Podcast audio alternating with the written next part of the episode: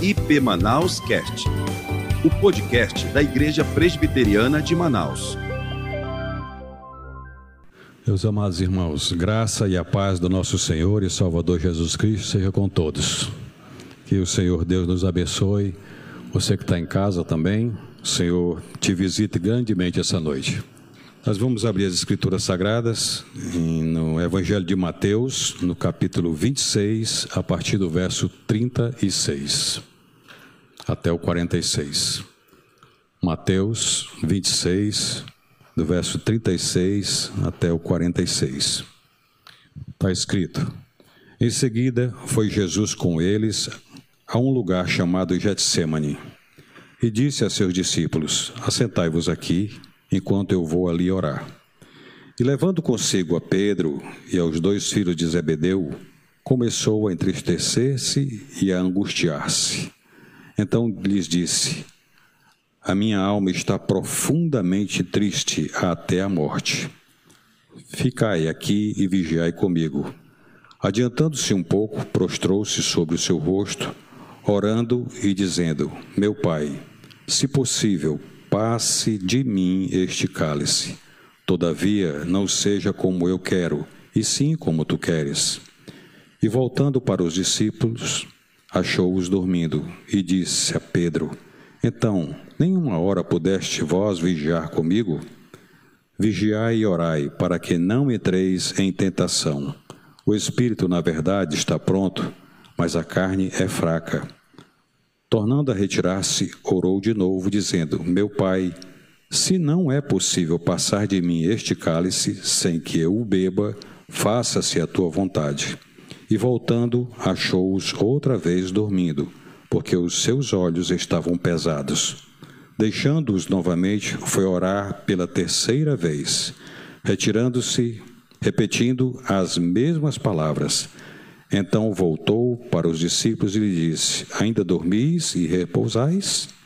Eis que é chegada a hora do filho do homem, está sendo entregue nas mãos de pecadores. Levantai-vos, vamos, eis que o traidor se aproxima. Pai Celestial, é a tua palavra, Senhor. E nós não entendemos a profundidade, a altura, nem tampouco a largura de tudo isso que aconteceu naquele dia. Lemos, temos uma ideia, mas a profundidade, a largura e a altura não compreendemos. No entanto, o Senhor fez tudo isso. E nós te louvamos por essa noite, por lermos aqui as Escrituras e pedimos ao Senhor que o Senhor abra o nosso entendimento, abra os nossos olhos espirituais para vermos e entendermos tudo isso que o Senhor fez por amor a nós. Nós te louvamos em nome de Jesus. Amém. Meus irmãos queridos, ah, os últimos domingos que nós temos aqui, temos nosso sermão tem sido sobre oração. Primeiro tivemos a oração de Ana. Ana, aquela mulher que foi angustiada ao templo, ajoelhou-se perante o Senhor. Próximo estava o profeta Eli, mas ela, angustiada, sofria, clamava a Deus para que o Senhor lhe desse um filho, para que a vergonha dela fosse tirada do meio da família, do meio do povo, do meio da vizinhança onde ela morava. E uma mulher sem filhos naquele tempo sofria muito das outras que tinham filhos. E ela foi perante o Senhor, ajoelhou-se, orou, derramou seu coração, e o Senhor ouviu e deu a ela um filho, um filho que mais tarde veio ser um grande profeta, um grande juiz no meio do povo de Israel. Também pregamos aqui o sermão sobre Daniel, a oração de Daniel, grande profeta de Deus. Esse homem que, diante do Senhor, declarou o seu próprio pecado, pediu perdão pelo seu próprio pecado, pediu perdão pelo pecado da sua nação, Israel, o Senhor ouviu e falou para ele o tempo que estava terminando já daquele cativeiro que fora 70 anos. E o povo ia retornar para reconstruir não só Jerusalém, mas também o templo. E assim aconteceu. Depois, a oração de Ezequias, o rei Ezequias. O rei Ezequias recebeu de Senaqueribe uma afronta. E Senaqueribe mandou uma carta dizendo que não adiantava Ezequias é, confiar no Deus de Israel, porque os outros deuses da terra, todos eles, não foram suficientemente deuses para guardar os povos, pois o povo de Israel ia provar da sua ira também. E Ezequias foi até a casa do Senhor, leu a carta que Senaqueribe tinha mandado para ele, de afronta, e o Senhor tranquilizou o coração de Ezequias, respondendo que Ezequias ia ser vitorioso. Mas mais tarde, Ezequias, depois da vitória, o Senhor manda dizer para ele que ele se prepare porque ele vai morrer. E ele estava doente, de fato, e o Senhor usou Isaías para dizer para ele: prepare sua vida que você vai morrer.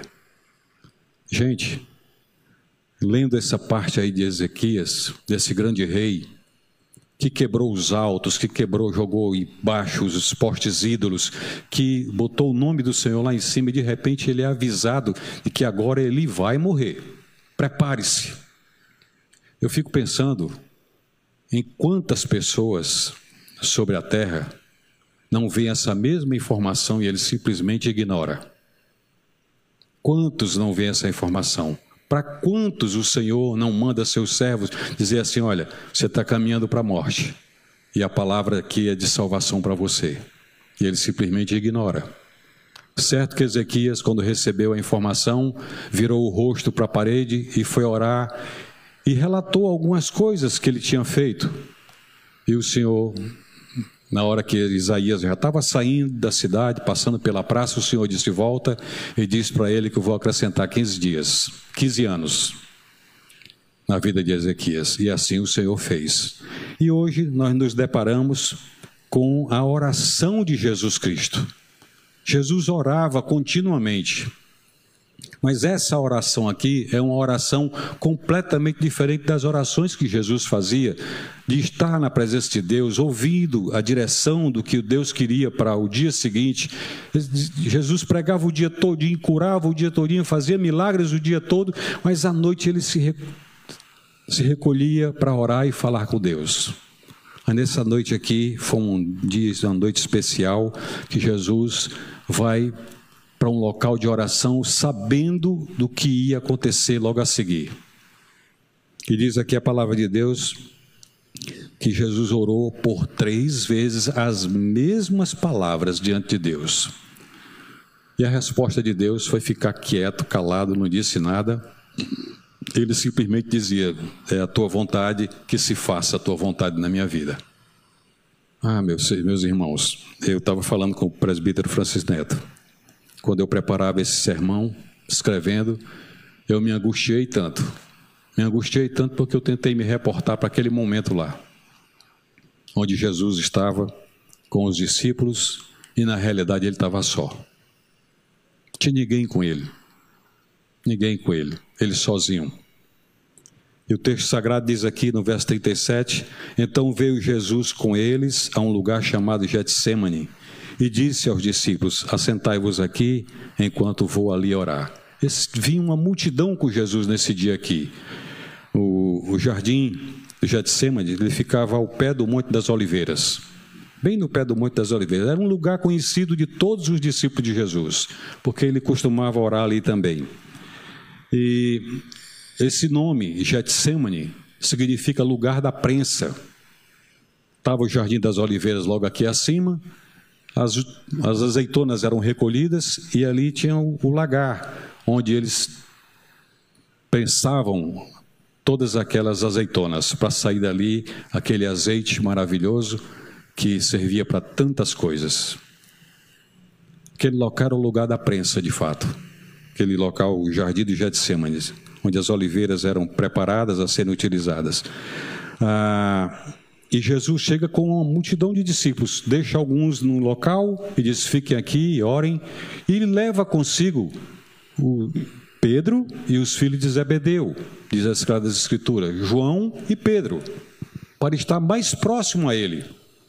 E o Senhor manda que eles se assentem ali e dá uma recomendação para ele, para que eles vigiem com Jesus E o Senhor se afasta um pouco mais e vai orar. Eu comecei a viver aquele, esse momento, comecei a entrar na história e tentar viver aquele momento ali. E confesso aqui aos irmãos, você que está em casa, que está nos assistindo, aí pelas redes sociais também agora, eu confesso que eu tive muita dificuldade para continuar escrevendo o que eu escrevi. Muita dificuldade. Em alguns momentos até chorei. Eu sou meio durão, sabe, para chorar. Sou meio duro para chorar. Mas aqui eu chorei. Em alguns momentos eu senti muita agonia também dentro de mim. Porque o que o Senhor Jesus fez por nós, minha gente, é algo que a gente, por essa vida tão agitada que nós vivemos, por esses momentos de tanta angústia que passamos também, sequer olhamos para o que aconteceu naquela cruz, no dia que Jesus foi para ela. A gente não para para meditar, nós vivemos numa velocidade tamanha, no frenesi tamanho de tantas coisas, que a gente não para para poder meditar nas Escrituras Sagradas, para pensar um pouquinho, viver aqueles momentos ali, que valeu para a eternidade, que vale para a eternidade. Jesus estava ali, naquele jardim, de fato, numa pressa. Diz a palavra de Deus que eles chegaram ali naquele lugar, Jesus se retirou, foi orar. Pedro, Tiago e João, mais próximo dele, esses três tinham provado algo maravilhoso andando com Jesus, algo grande. Eles estavam no monte quando Jesus foi transfigurado. As vestes, as roupas de Jesus, tudo em Jesus foi transfigurado, mudou tudo, a aparência do Senhor mudou tudo, e na hora daquela transfiguração apareceu ali Elias, apareceu ali Moisés, Jesus. Pedro se adianta e diz: Senhor, é melhor estarmos aqui, não tem outro lugar no mundo melhor do que esse. Vamos fazer aqui uma cabana para Elias, para Pedro, ou, ou para Moisés, para o Senhor, e nós ficamos aqui. Não tem lugar melhor do que esse. Essa foi a fala de Pedro com Jesus.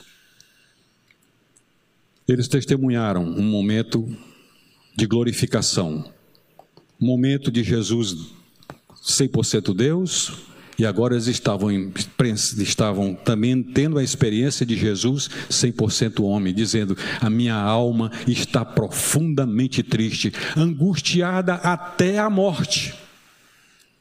Essas palavras de Jesus aqui agora estava dizendo para eles assim: olha, está aqui o, o homem Jesus que sente dor, que chora, que tem alegria, que tem tristeza. Homem 100% Deus e 100% homem. Eles estavam ali testemunhando uma agonia. Estiveram anteriormente numa luz de glória, e o Senhor agora está com eles ali, tão somente homem, dizendo: vigie, ore, vigiem, orem comigo. Essa palavra do Senhor, meus amados irmãos, se estende até nós hoje, nos mandando orar, vigiar, estar atento às coisas do reino, estarmos atentos àquilo que está acontecendo no mundo. Enquanto Jesus estava ali orando, estava acontecendo ali em Israel, em Jerusalém, uma festa muito grande. Os soldados romanos estavam fazendo as ruas, segurança das ruas. E naquele mesmo instante estava acontecendo, e Jesus sabia que estava acontecendo, que Judas, o traidor, estava vindo com um, um grupo de soldados para prendê-lo. Isso tudo passava no coração de Jesus, homem. Ele sabia que estava acontecendo. E o Senhor disse, no verso 28, 38, disse: Minha alma está muito triste, ou está cercada de muita tristeza até a morte. Gente, você que teve experiência de ver algum familiar seu partir, de ficar sem, você talvez tenha provado um pouco do que é ter hoje e não ter amanhã.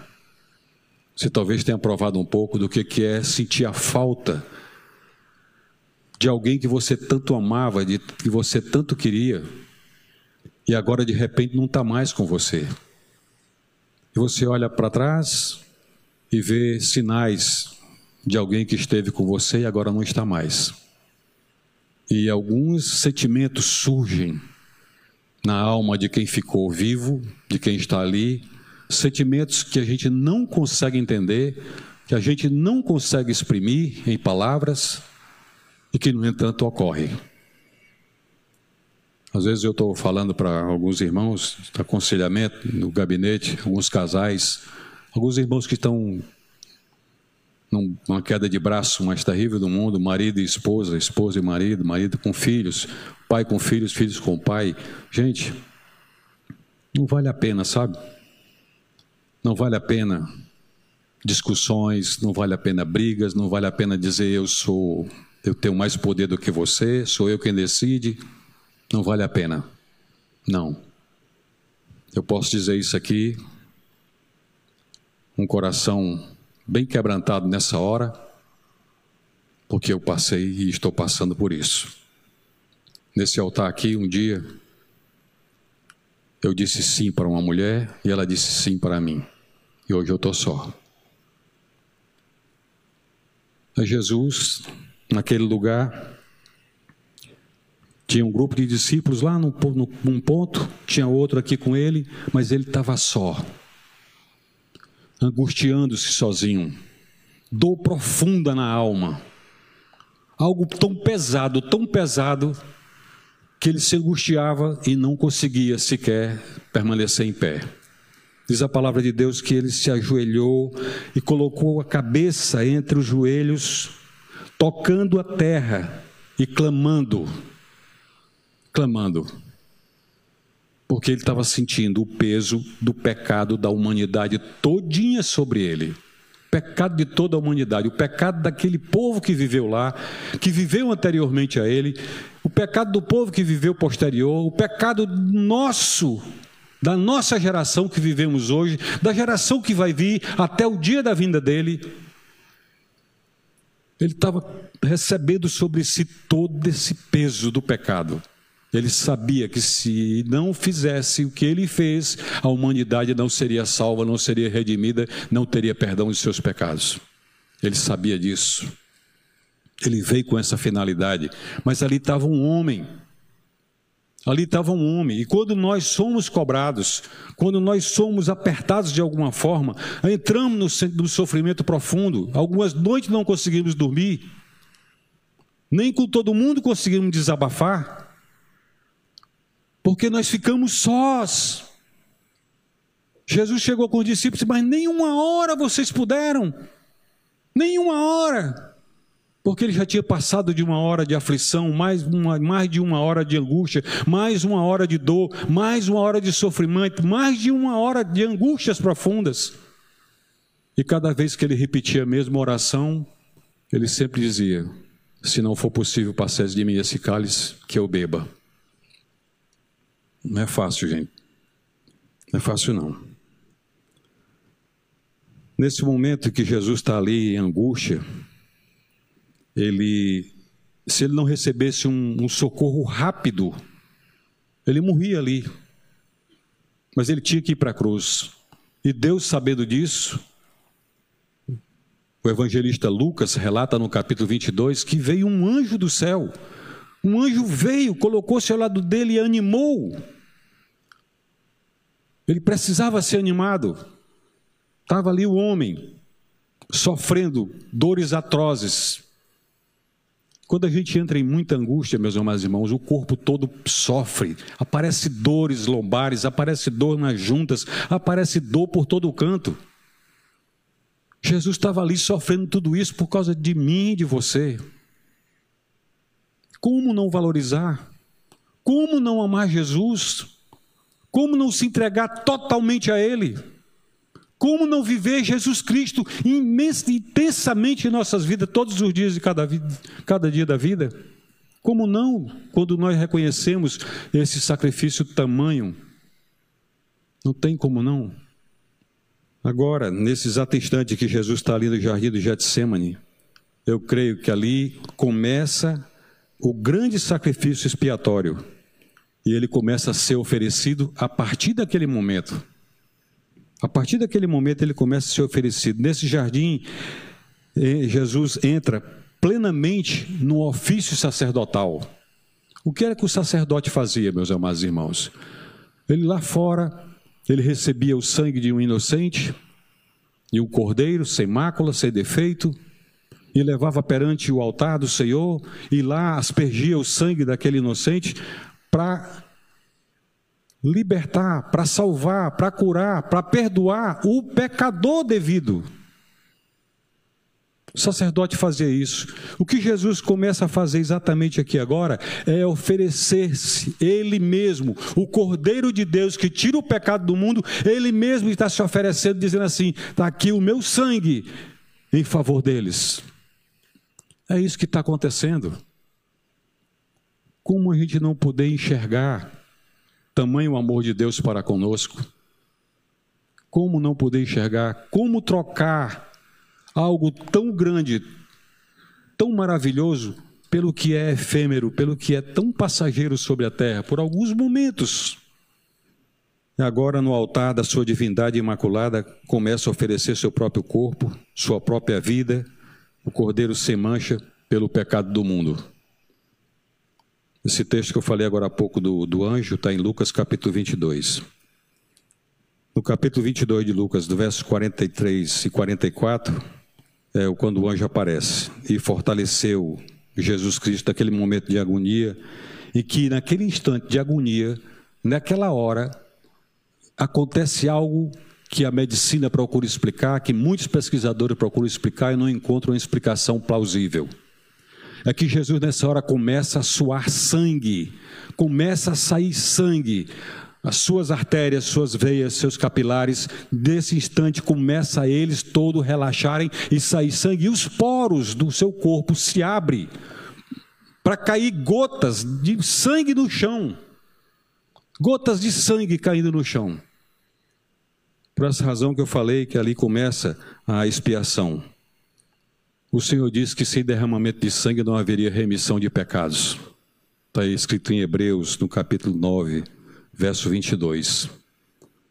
Sem, sem o sangue não há remissão de pecados. Jesus estava derramando seu próprio sangue ali para redimir o homem, redimir a humanidade do pecado, para perdão dos pecados. Algo profundo, meus amados irmãos.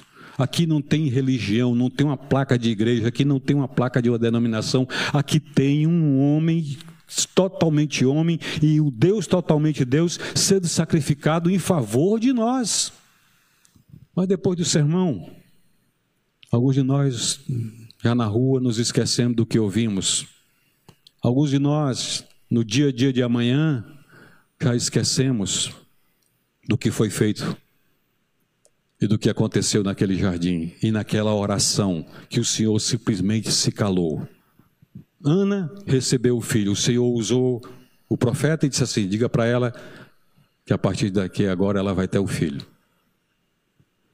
Daniel, o anjo chegou e disse: Daniel, foi ouvida a tua oração desde o primeiro dia que você aplicou o seu coração à oração. Ezequias, o Senhor usou o profeta Isaías e mandou dizer: Vou acrescentar 15 anos na tua vida. Mas aqui Jesus estava sozinho e ele sozinho, sem receber nenhuma resposta. Veio apenas um anjo para consolar e dizer: Prossiga, vá em frente. É você que tem que fazer isso. É fácil, não, meus amados. Não é fácil. Que Jesus fez. Quão requintada deve ter sido essa angústia quando forçou o próprio sangue através das camadas das veias. Eu fiquei pensando nisso e, meu Deus, que coisa. Fui pesquisar a respeito de alguns pesquisadores, alguns estudiosos, cientistas, a respeito dos assuntos, mas nada se compara àquilo que a gente olha para dentro das Escrituras e vai ver o quanto essa coisa foi angustiosa. Ora, se alguém de nós, qualquer um de nós, passando por um período de ansiedade que seja, já conseguimos é, é, levar para dentro de alguns órgãos nossos doenças e enfermidades. Quanta gente não sofre de úlceras por causa de ansiedade? Quanta gente não tem batimentos extras no coração por causa de ansiedade? Quantos não cai o cabelo por causa de ansiedade? Não é o meu caso.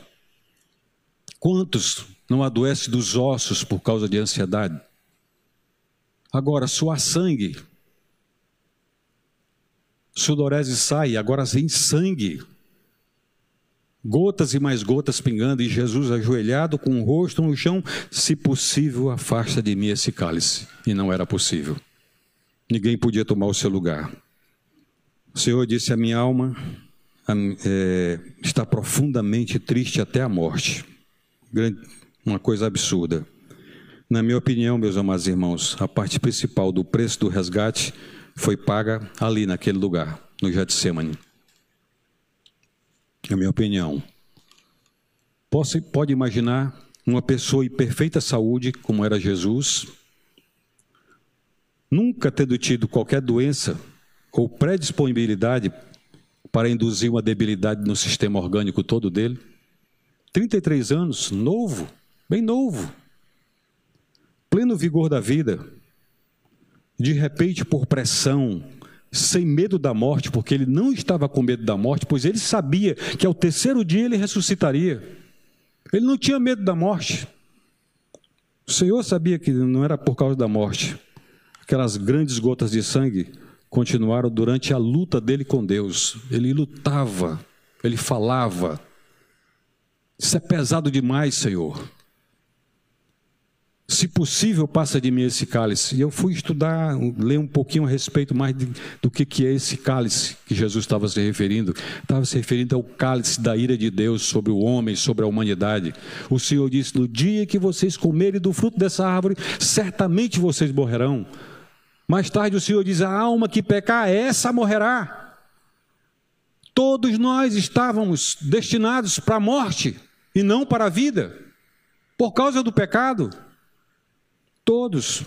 A perspectiva da morte não poderia fazê-lo sofrer tanto assim, porque ele sabia que ia morrer, mas ele estava carregando o peso da eternidade sobre ele.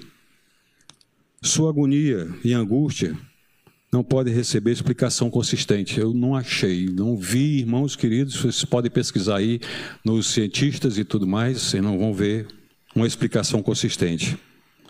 Mas a palavra de Deus diz que ele sofreu o justo pelos injustos, para que pudesse levar a Deus o homem justificado. Está escrito aqui em Romanos, no capítulo 5, fomos justificados. Sabe o que é isso? É não passar por nenhum julgamento.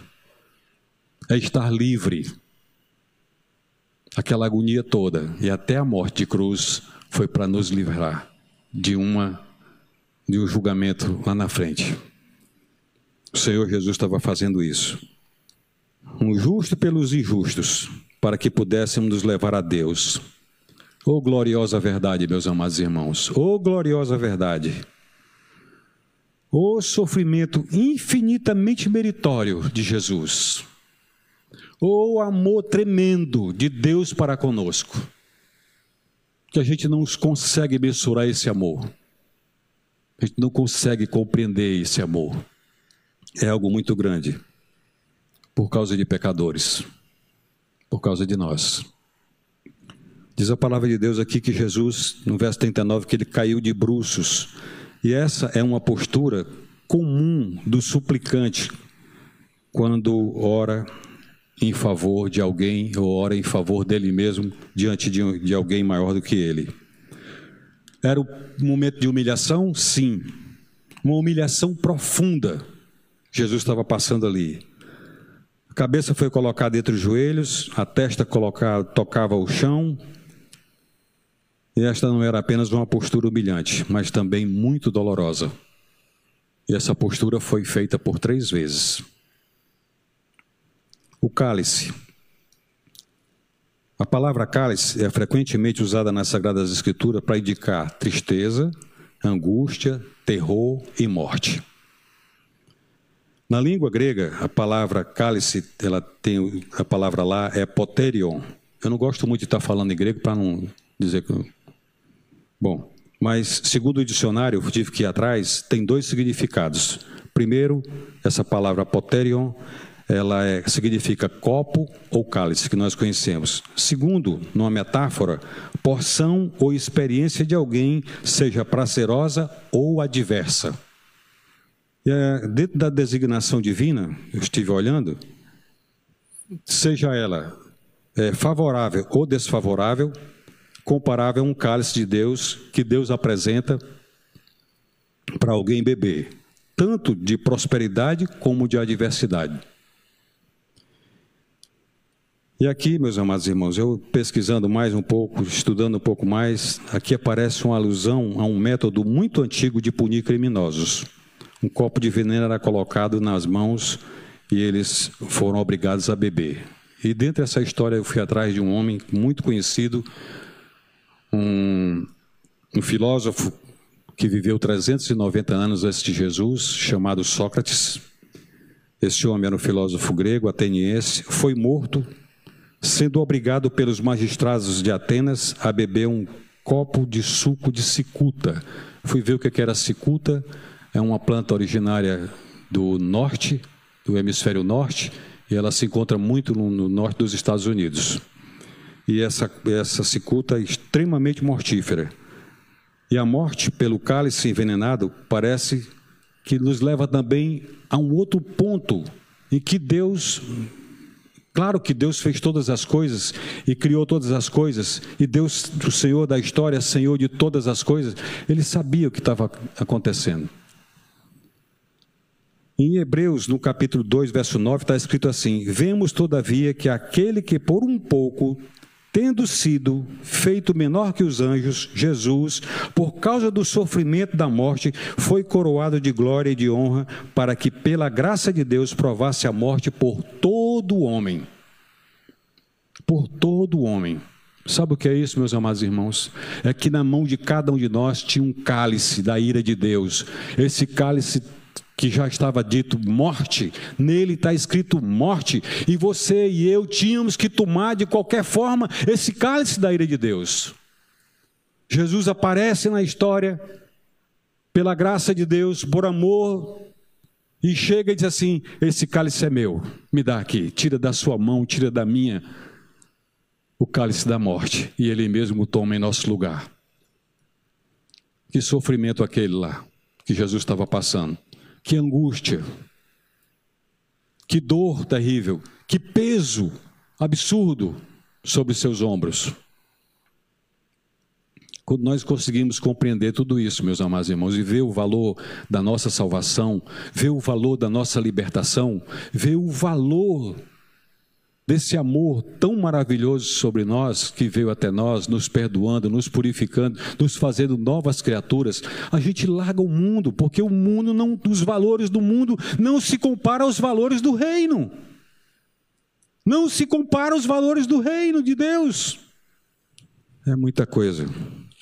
Irmãos, e naquele momento ali, Jesus ali no, na oração dele, pela graça de Deus, Jesus provou a morte de todo homem o mundo inteiro é aqui representado como culpado e condenado perante o tribunal de Deus.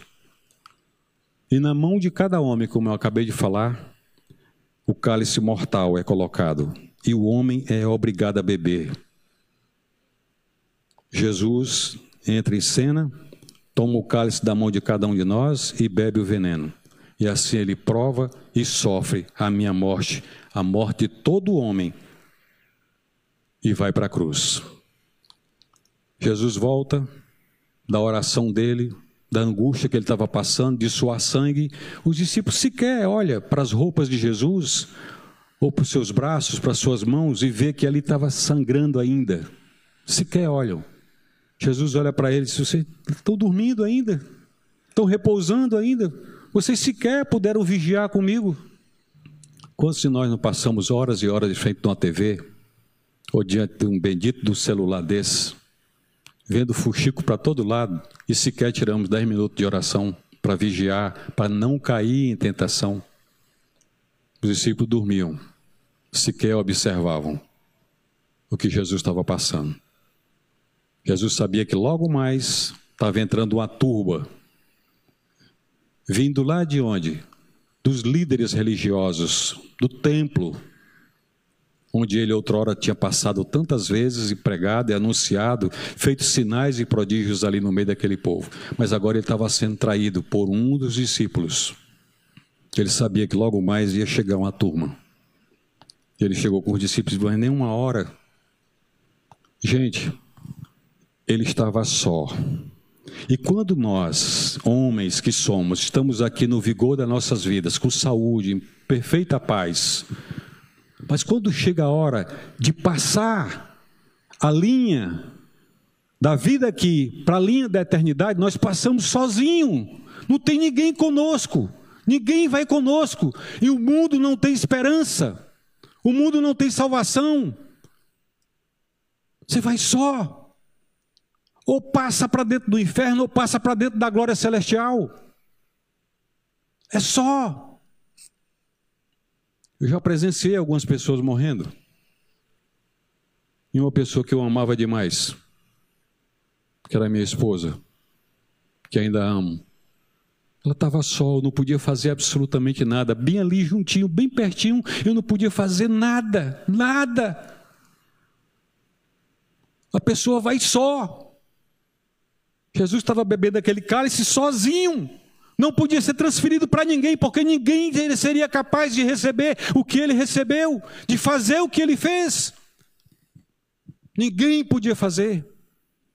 Diz a história que num, na, na linha de condenados à morte, o cálice de veneno que tiver na mão do homem na frente, ele suplica ao rei, suplica aos magistrados, diz: passa de mim esse cálice aí, usando as palavras de Jesus. E o magistrado cabe a ele, ele naquela hora, o juiz, a dizer: passa para o seguinte e você está livre. Ou não, beba. E ele tem que beber, tem que sorver até a última gota. Jesus estava sozinho, o discípulo bem pertinho, bem pertinho, mas não podiam fazer absolutamente nada, era só ele. Diz a palavra de Deus aqui em Lucas que os discípulos dormiam por causa da tristeza tristeza, porque Jesus tinha falado anteriormente que ia ser entregue na mão dos pecadores. Jesus tinha falado anteriormente que ele seria morto em Jerusalém. Os discípulos ouviram aquilo, mas não conseguiram compreender, ajustar suas ideias. Pedro chega e diz assim: Jesus, se o senhor for para a morte, eu vou também. E o Senhor olha para eles, Pedro, ainda essa noite antes que o galo cante, você vai me negar três vezes. E foi o que aconteceu. Jesus estava só, ninguém com ele. Nós precisamos ter segurança, meus amados irmãos. Você que está em casa, você que está na internet, você precisa ter a segurança do novo nascimento. Você precisa ter a segurança da vida eterna que só Jesus pode lhe dar. Ninguém mais. Você precisa ter segurança que na hora dessa passagem você vai passar sozinho. E conforme está escrito, se você nasceu de novo, você é alguém nascido em Cristo Jesus, você passa, se encontra imediatamente com Jesus, porque você já se encontra com Ele nos lugares celestiais. É o que está escrito. Passamos da morte para a vida, já não morremos mais. Mas o homem sem Cristo morre de fato. O Senhor deixou isso escrito em Lucas, no capítulo 16, a partir do verso 19, onde está lá um homem riquíssimo que confiava nas suas riquezas e um outro pobre que não tinha nem o que comer. Um é achado no seio de Abraão, o outro no inferno, já em tormentos. Diz a palavra de Deus de que adianta o homem ganhar o mundo inteiro e perder a sua vida. De que adianta? Os nossos valores não são valores terrenos, nossos valores são valores eternos. Um carro não tem mais valor do que uma vida. Uma casa, um patrimônio qualquer, seja ele qual for, não tem mais valor do que uma vida. Uma vida humana tem um valor muito grande. Por isso nós não podemos parar de falar de Jesus Cristo, falar do sacrifício de Jesus, parar de falar do amor de Deus para com o homem, por causa desse resgate que foi um preço muito alto. Foi um preço altíssimo. A Bíblia diz que os discípulos dormiram por causa da tristeza. A sua tristeza, a sua dor foi tão grande que eles naturalmente adormeceram.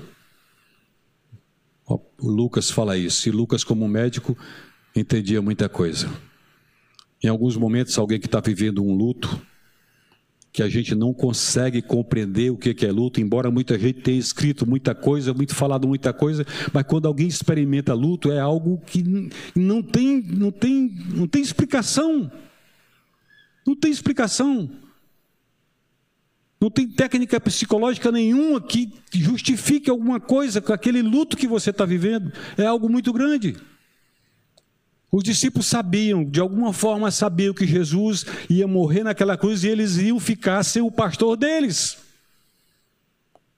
Está escrito na palavra do Senhor que fere o pastor e as ovelhas se perdem. As ovelhas ficam sem saber para onde ir. E foi o que aconteceu quando Jesus morreu na cruz. O discípulo, cada um, voltou a fazer as suas afazeres anteriormente. Foram pescar de novo. Irmãos, é muito profunda essa coisa. Nem uma hora vocês puderam vigiar comigo. Jesus sabia do coração daqueles homens. Sabia. Jesus, mais uma vez orando, disse: Passa de mim esse cálice. E a taça não podia ser transferida para ninguém. Ninguém podia receber aquele cálice. Somente ele. Eu vi numa outra versão ele dizendo assim: Ó oh, meu pai, se este cálice não pode passar de mim, se não for possível redimir o homem caído, a menos que eu beba este cálice, a menos que eu morra por eles, seja feita a tua vontade. Estou contente em sofrer o que for necessário para realizar o grande desígnio. Jesus toma para si.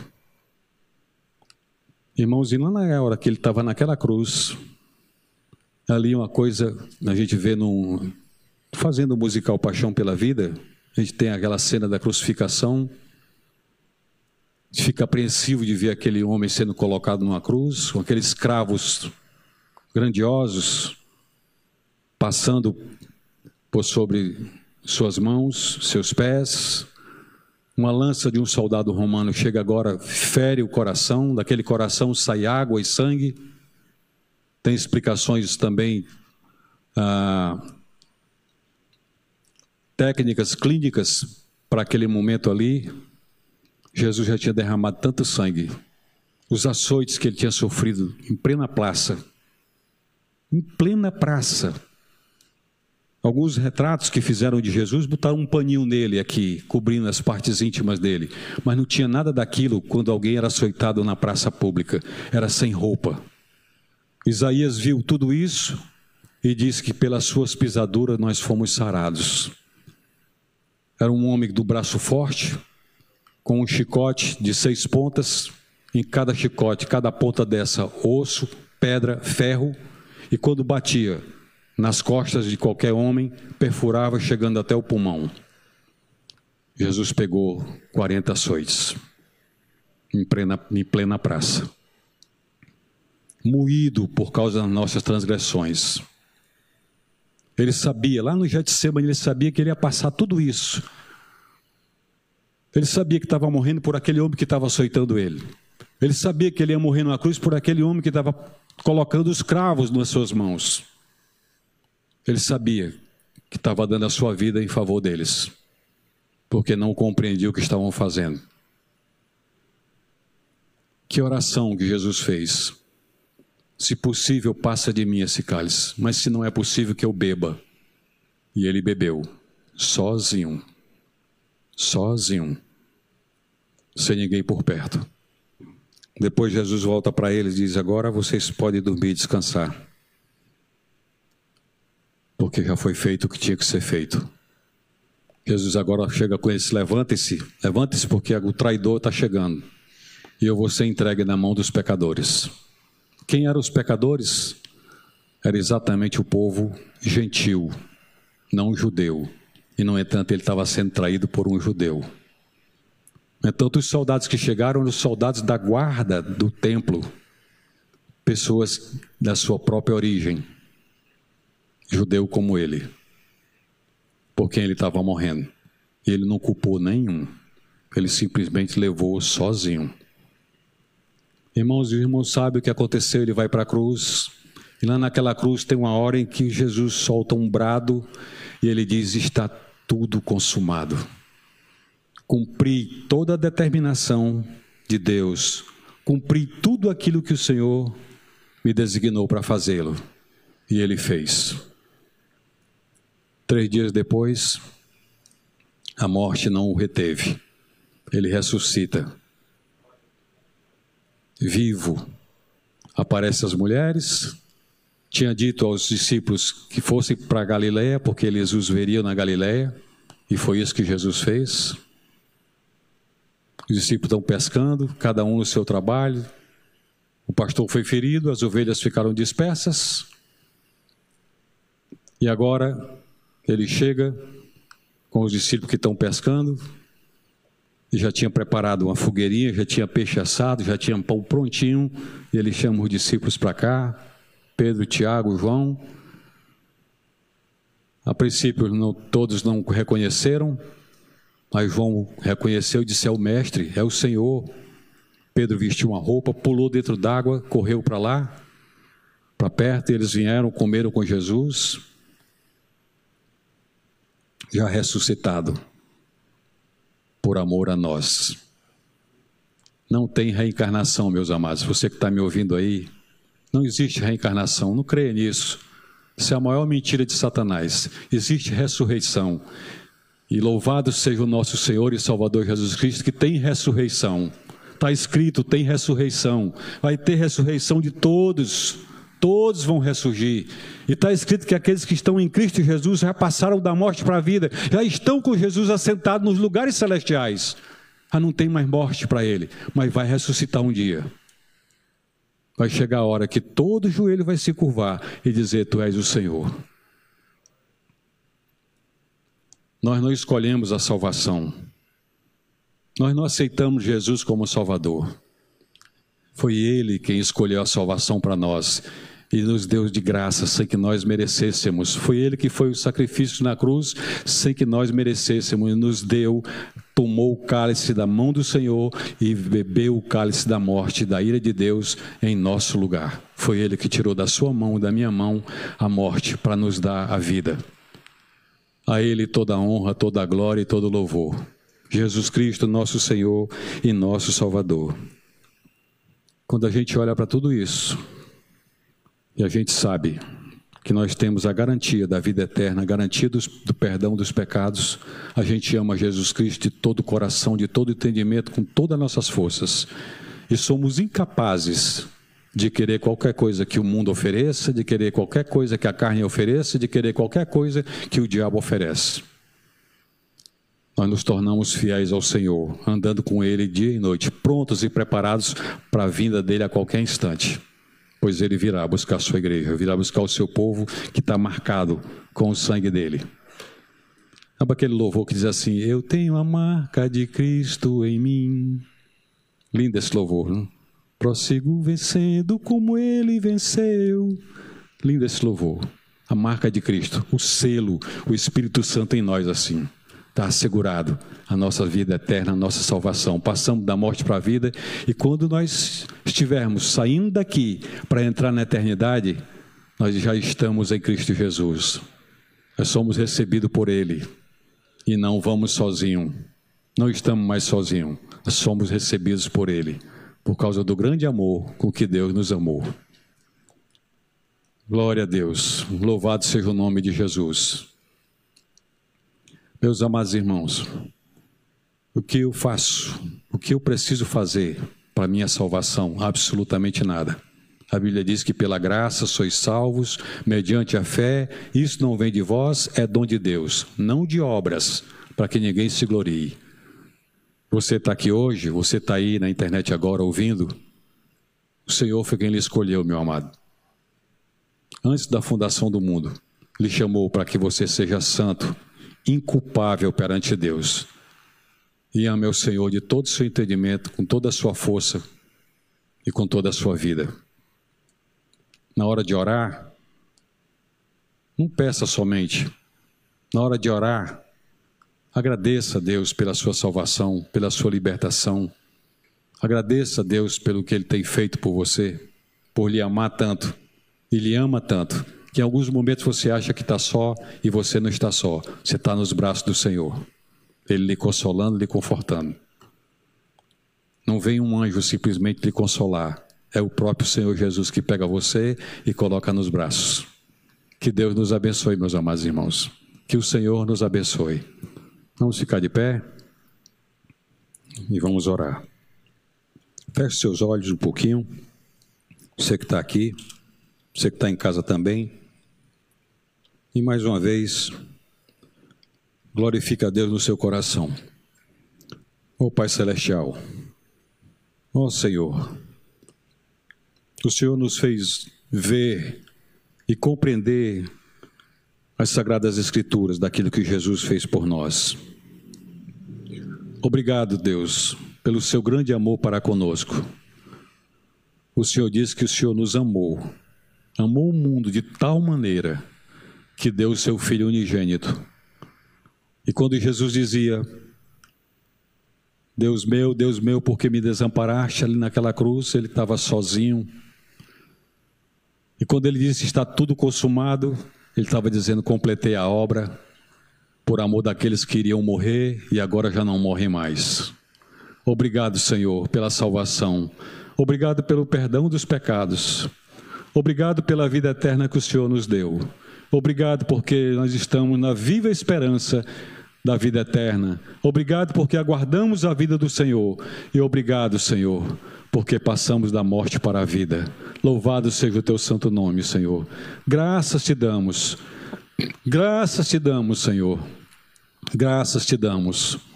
Nós te louvamos em nome de Jesus, nosso Senhor e nosso Salvador. E a graça do nosso Senhor e Salvador Jesus Cristo o amor de Deus, o nosso Pai, e as consolações do Espírito Santo de Deus seja sobre nós que aqui estamos essa noite, e o povo de Deus espalhado em toda a terra, agora e sempre.